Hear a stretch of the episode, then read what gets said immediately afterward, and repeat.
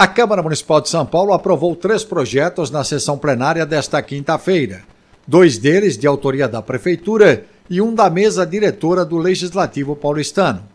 Entre as propostas acatadas está a Operação Urbana Consorciada Bairros do Tamanho ATI, que passou em segundo e definitivo turno de votação. O texto substitutivo apresentado pelo governo ao projeto de lei 723/2015 recebeu 46 votos favoráveis e 5 contrários. Por se tratar do zoneamento da cidade, a votação exigiu quórum qualificado de dois terços e registro nominal dos parlamentares.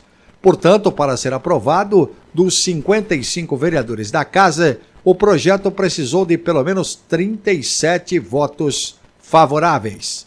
A operação consorciada Bairros do Tamanho ATI está geograficamente inserida em uma área englobando as regiões dos bairros de Cambuci, Henry Ford, Moca, Ipiranga, Vila Carioca e Vila Prudente.